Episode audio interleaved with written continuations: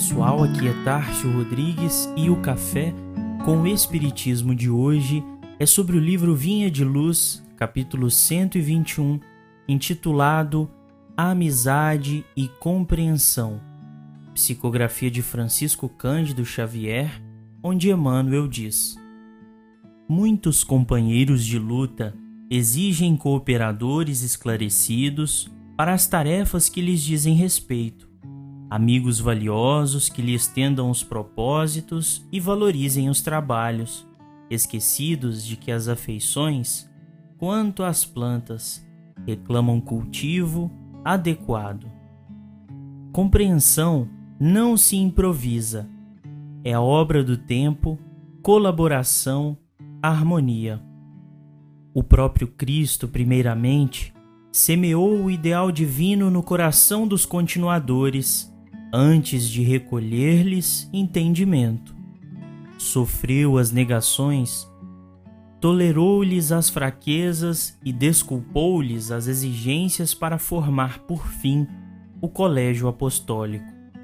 Nesse particular, Paulo de Tarso fornece-nos judiciosa lição, declarando aos coríntios que os criara com leite. Tão pequena afirmativa transborda sabedoria vastíssima.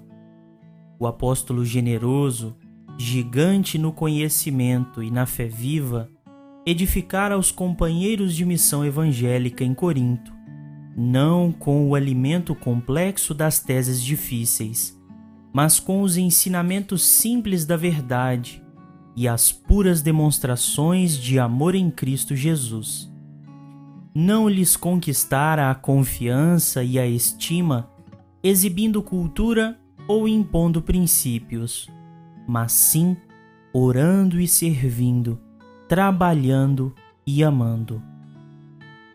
Meus amigos, a mensagem de Emmanuel interpreta simples fala de Paulo aos amigos de Corinto, registrada no capítulo 3 da primeira epístola, onde diz: com leite vos criei, e não com manjar, porque ainda não podíeis, nem tampouco ainda agora podeis.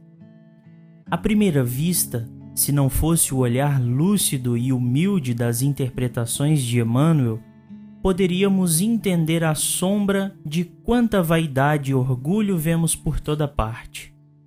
Elucida que dos alimentos mais basilares pelos quais diz Paulo nutrir os afetos mais puros de seu coração, reserva ao porvir do entendimento, a cereja do bolo de maiores exibições nos círculos sociais.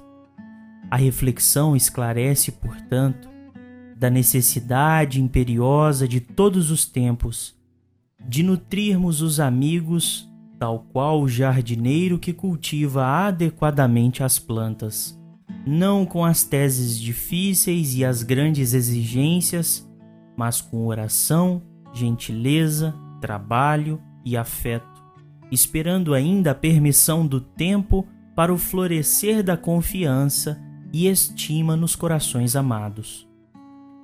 Como seriam as grandes conquistas de um ano que chega, de um tempo que se renova, se não tivéssemos as afeições mais puras para partilhar a própria vida? Emmanuel diz de uma ciência de cultivar a amizade e construir o entendimento, e entrevemos dessa forma como será um mundo livre da inimizade e da discórdia. No registro dos primeiros labores apostólicos de Paulo, contidos no livro Paulo e Estevão, Após decorrido longos anos da conversão de Damasco, temos a seguinte narrativa: Pressuroso e prestativo, Saulo de Tarso em breve se instalava em Antioquia, onde passou a cooperar ativamente com os amigos do Evangelho. Durante largas horas do dia, consertava tapetes ou se entretinha no trabalho de tecelagem. Destarte ganhava o necessário para viver, tornando-se um modelo no seio da nova igreja. Utilizando o grande cabedal de experiências já adquirido nas refregas e padecimentos do mundo, jamais o viam ocupar os primeiros lugares. Nos Atos dos Apóstolos, vemo-lhe o nome citado sempre por último, quando se referem aos colaboradores de Barnabé. Saulo havia aprendido a esperar. Na comunidade, preferia os labores mais simples. Sentia-se bem atendendo aos doentes numerosos. Recordava Simão Pedro e procurava cumprir os novos deveres na pauta da bondade, despretensiosa, embora imprimindo em tudo o traço da sua sinceridade e franqueza, quase ásperas. Observamos também o próprio Cristo pelos relatos evangélicos, entretendo o labor simples da carpintaria por quase toda a vida e admoestando os seguidores com a máxima de ternura.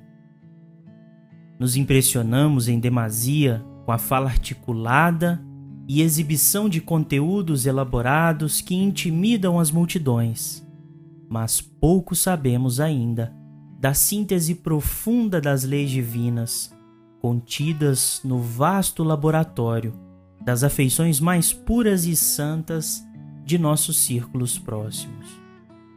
Concluímos com Emmanuel quando nos diz: Existe uma ciência de cultivar a amizade e construir o entendimento. Como acontece ao trigo, no campo espiritual do amor, não será possível colher sem semear. Examina, pois, diariamente a tua lavoura afetiva. Observa se estás exigindo flores prematuras ou frutos antecipados. Não te esqueças da atenção, do adubo, do irrigador. Coloca-te na posição da planta em jardim alheio e, reparando os cuidados que exiges, não desdenhes resgatar as tuas dívidas de amor para com os outros. Imita o lavrador prudente e devotado, se desejas atingir a colheita de grandes e preciosos resultados. Fiquem com Deus e até o próximo episódio do Café com o Espiritismo.